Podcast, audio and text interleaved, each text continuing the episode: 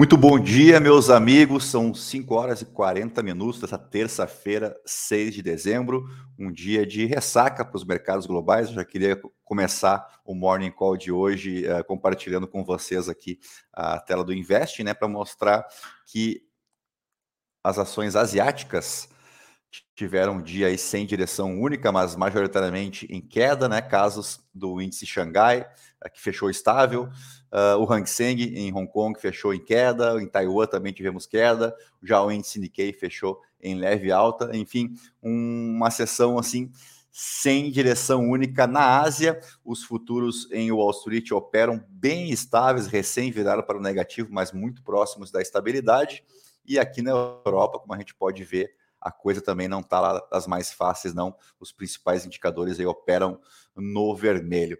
Deixa eu voltar um pouquinho para mim aqui para a gente fazer uma releitura do que aconteceu ontem, né? O setor de serviços nos Estados Unidos teve a divulgação de um dado lá que mostrou força, né? Que mostrou aceleração do setor de serviços nos Estados Unidos. E a gente sabe que essa altura do campeonato, qualquer eh, indicador, qualquer informação que reforce a, a, força da atividade econômica nos Estados Unidos não vem caindo bem para o mercado acionário nos Estados Unidos, porque conversa diretamente com o desafio do Federal Reserve em conter né, o aumento dos juros, para daí sim combater a inflação que está bem longe da meta estipulada aí pela entidade. Então foi um dia uh, de correção nos Estados Unidos e de aumento uh, nas apostas em uma taxa de juros maior e por mais tempo. Se até ontem a gente estava trabalhando com um juro abaixo de 5%, ou no limite ali dos 5%, agora já se fala aí de novo, novamente, entre 5 e 5,25, entre 5 e 5,5, e esse dinheiro automaticamente é drenado do mercado de ações e vai para o mercado de títulos públicos, né, os, os famosos treasuries. Deixa eu compartilhar com vocês mais notícias que eu achei interessante aqui. Deixa eu pegar essa aqui que envolve China, isso saiu agora há pouco, na verdade é uma notícia publicada pela Reuters uh, no site Poder 360 aqui no Brasil, que é um anúncio de 10 medidas de flexibilização contra a Covid-19. Na verdade, a China deve reclassificar a Covid com categoria B e não mais categoria A, né, uma classificação menos rígida aí, uh, de enfrentamento de doenças infecciosas. Aqui tem a fonte da notícia. Uh, a Covid-19, em 95% dos casos na China, uh, são assintomáticos e leves, né? E a gente sabe que o número de mortes por lá é bem baixo, né? Em torno de 5 mil pessoas. Uh, e além disso, o especialista consultado pela IAICAI afirmou que a doença ainda pode ser rebaixada para a categoria C. Tá? Então, a gente viu que aqueles protestos feitos no final de semana sem ser esse, o outro, né, final de semana retrasado, parece ter surtido algum efeito. O governo chinês aí está uh, eh, realmente relaxando mais as suas medidas.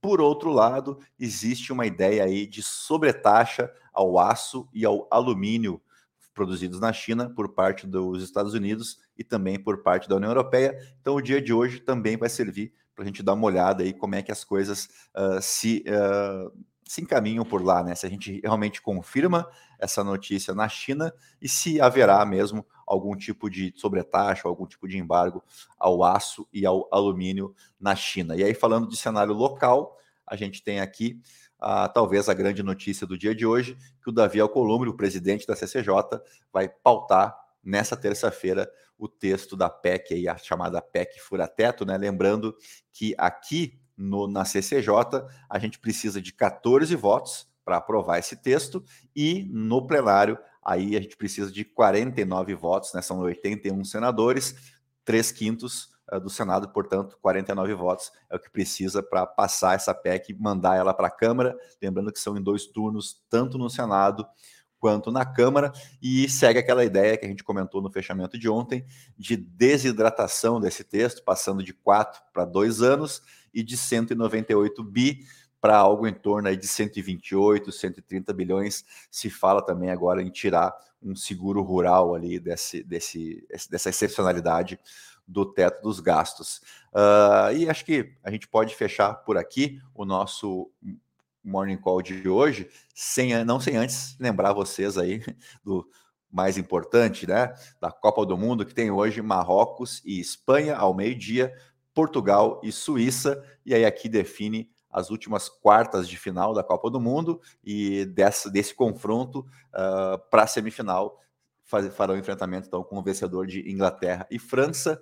Do outro lado da chave, a gente tem esse jogaço aqui na sexta-feira, Holanda e Argentina, e também na sexta-feira, só que ao meio-dia, Croácia e Brasil. Então a Argentina pode entrar em campo aqui sabendo que se vencer, pega o Brasil na semifinal. Mas claro que isso é antes da bola rolar, né? Quando a bola rola, tudo pode acontecer, inclusive nada, tá bom? E assim fechamos o nosso Morning Call em vídeo dessa terça-feira, 6 de dezembro, são 5 horas e 46 minutos. A gente faz um esforço danado para te trazer as principais informações bem cedinho, né? Logo cedo. Então, se você puder retribuir aí, deixando o teu like, te inscrevendo aqui no canal, se você me vê pelo YouTube, se você me vê no Spotify, deixar ali o clicar no coraçãozinho para ser notificado sempre que a gente entrar com um episódio novo e também classificar a gente ali nas estrelinhas, colocar umas cinco estrelas para o nosso podcast, porque daí tu ajuda o algoritmo a nos indicar para cada vez mais pessoas e já são mais de 12 mil pessoas que nos ouvem só no Spotify, tá bom? Então a todos é um bom dia, bons negócios e até mais tarde com o nosso call de fechamento. Tchau, tchau.